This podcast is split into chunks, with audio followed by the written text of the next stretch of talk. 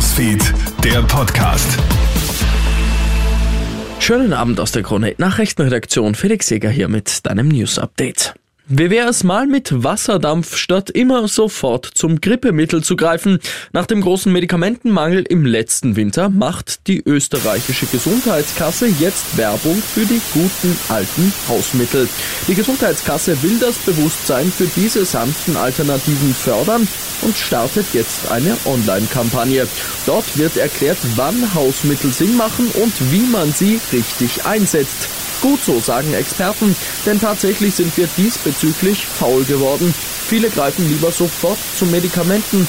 Allgemeinmediziner Wolfgang Auer. Es ist so, dass ohnehin zu viele Medikamente verschrieben werden, auch von ärztlicher Seite und natürlich auch in den Apotheken wird viel zu viel verkauft, an sich auch an relativ unnötigen und unwirksamen Mitteln. Das heißt, bei einfachen und leichten Erkrankungen warm halten, Essigbatscherl, Fieber senken und im Endeffekt wirklich als Naturheilmittel zurückgreifen.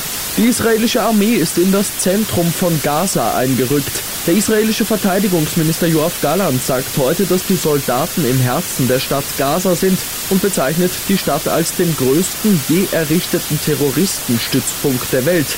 Nach dem Krieg soll aber im Gazastreifen weder die Hamas noch Israel regieren.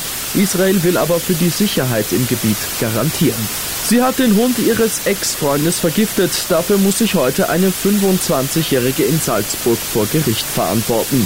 Mit Rattengift versetzte Schinkenhäppchen gibt sie dem Labrador, meint, der Hund wäre ihr im Weg gewesen. Die Richterin verurteilt sie heute zu einer Geldstrafe von 3.240 Euro. Das Urteil ist noch nicht rechtskräftig. Ich wünsche noch einen schönen Abend. Krone Hits, Newsfeed, der Podcast.